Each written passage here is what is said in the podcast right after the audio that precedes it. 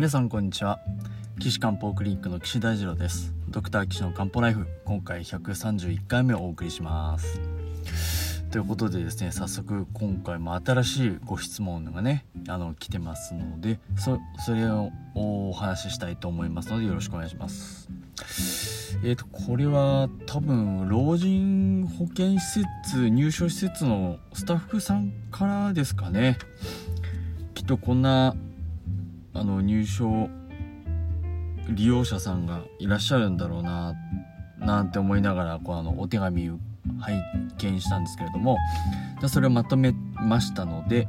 えー、まず皆さんにねお伝えしますね、えー、一番あ88歳の男性の方だそうです。まあ、一番お困りの方はあ症状はゲップのようですね。えー、っと、まあ、起用歴はにアルツハイマー型認知症。まあ、ちょっともう、あの、なんか話がなかなか難しい感じなんでしょうね。あとは肋骨骨折と腰椎圧迫骨折と頭部打撲です。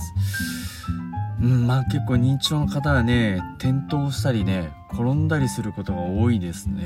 で、88歳にもなるとやっぱり男性といえども骨粗鬆症になりますから、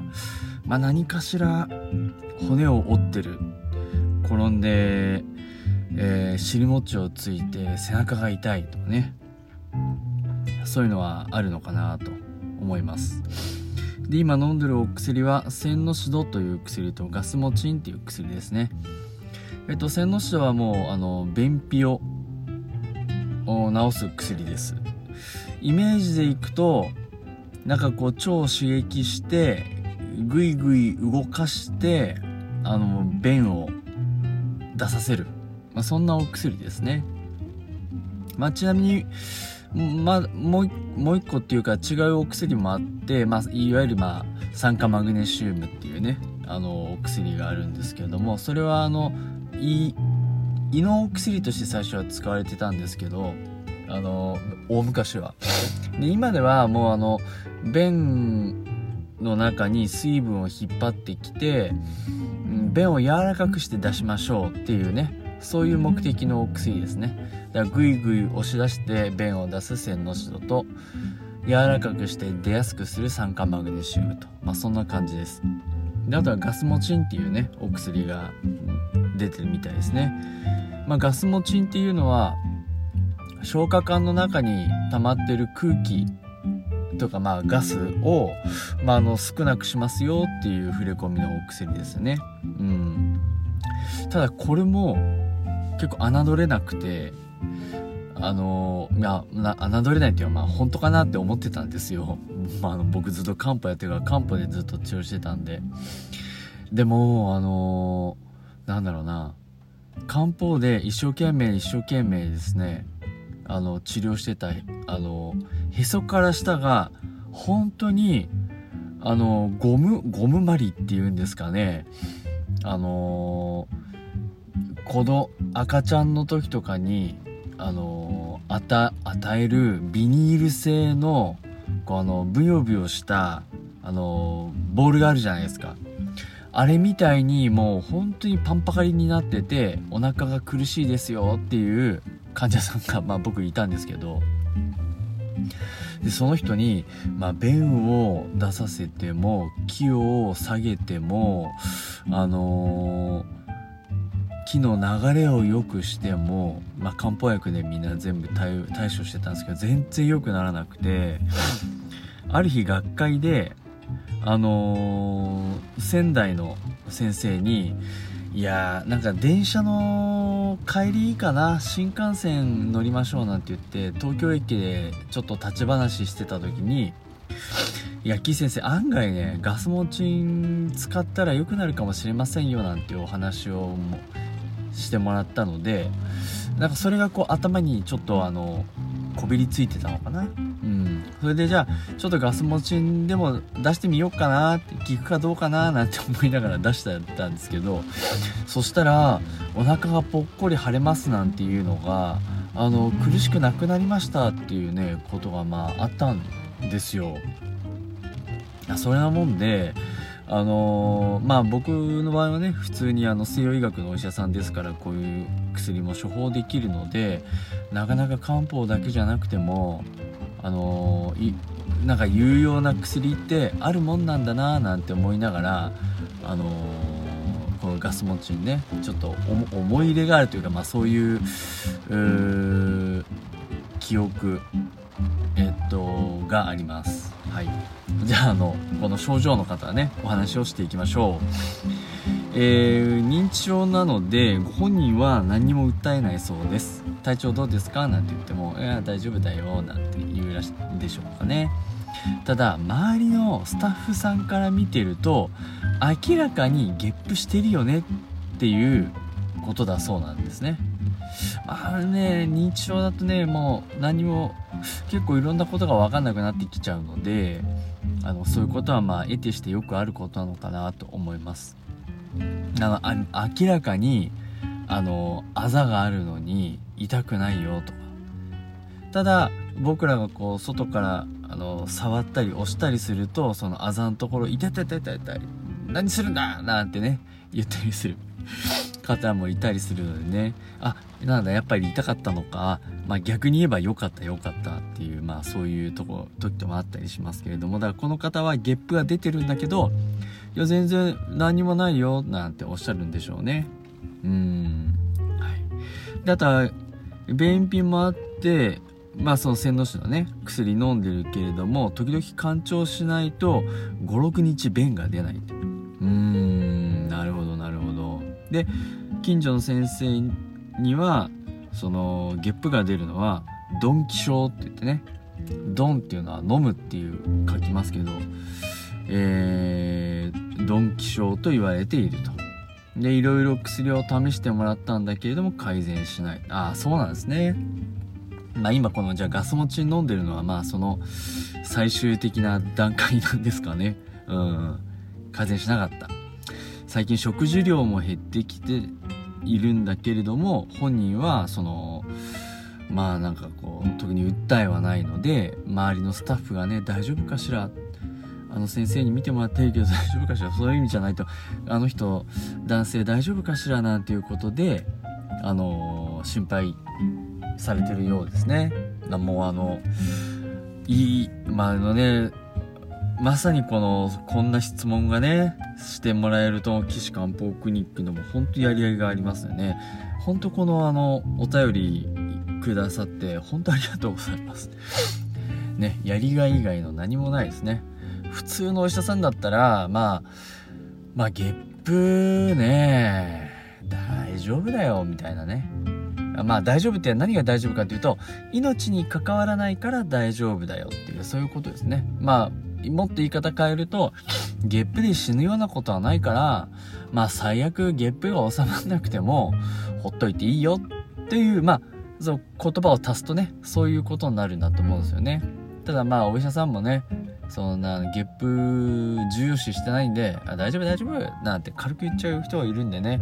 そうするとあのユーザーさんまあ患者さんとか心配になっちゃうのでまあ是非ですねそこの言葉を添えてあの不安を取り除いてあげてほしいなとお医者さんは思います。ただまあやっぱりそのゲップがですね西洋医学的に取り上げられて積極的に治療しなければいけない状態かどうかっていうことに関してはまあ、西洋医学では、まあ、しょう、まあ、しょうがないんですけど、あの、あり、ありませんというか、まあ、あの、重要視されてないっていうのは事実です。うん。まあね、ゲップのね、まず原因がわかんないですね。多分ね、あの、ゲップってすごい分かりやすい現象だし、あの、昔からあったと思うんで、いろ、いろ研究とかもされてるんだと思うんですね。まあ残念、申し訳ないですけど、僕はあの、そういう、過去の論文とかあのあの拝見してないので何とも言えないんですけど多分そういう歴史があるんじゃないかなというのは想像されます。ええ、ですけどそれこれだけの期間あってですねそういう原因もないし治療方法もないし、うん、ほっとかれてるっていうのは本当に多分命に関わりがないんだなと思います。うんで、まあ、現代だと、まあ、原因の理由として、まあ、その、この方がおっしゃ言われてた、その、ドンキ症っていう空気をね、ご飯と一緒に飲み込んじゃう。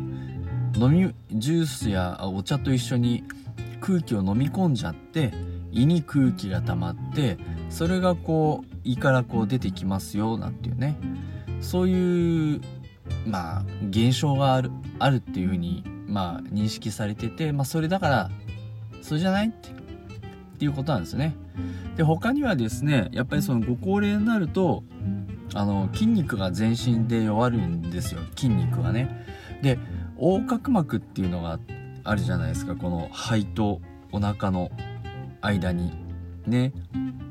まあ、横隔膜は上下して呼吸してるなんていうのは皆さんご存知だと思うんですけどその横隔膜の筋繊維の隙間を食道がこうね胸から穴を通ってでその先に胃があるんです。うん。